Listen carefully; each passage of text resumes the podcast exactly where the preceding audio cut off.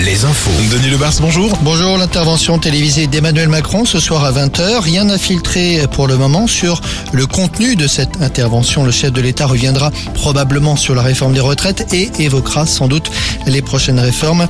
Des appels à manifester ont été lancés à nouveau à la même heure, à 20h, devant les mairies.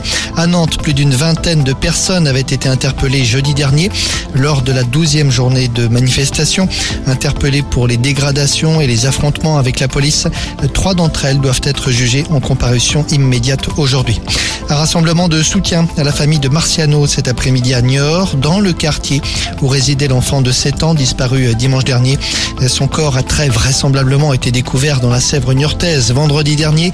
Des analyses d'ADN doivent confirmer son identité de façon formelle et une autopsie doit être pratiquée pour déterminer les causes de son décès, même si là encore cela ne fait guère de doute. Le tribunal de Paris rend son jugement aujourd'hui dans le procès du crash du Rio Paris. Cet avion A330 qui s'était abîmé en mer peu de temps après son décollage du Brésil. 228 victimes. Le procureur, rappelons-le, avait requis la relaxe pour Airbus et pour Air France. C'est l'attente pour les familles des victimes.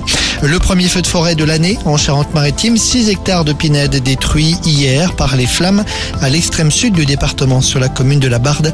80 sapeurs-pompiers sont intervenus. On passe à la météo. La météo avec manouvellevoiture.com. Votre voiture d'occasion disponible en un clic. Du beau temps cet après-midi. De la Mayenne au Limousin, en passant par le Poitou, la Touraine, du beau temps avec quelques passages nuageux et puis plus à l'ouest sur la Bretagne.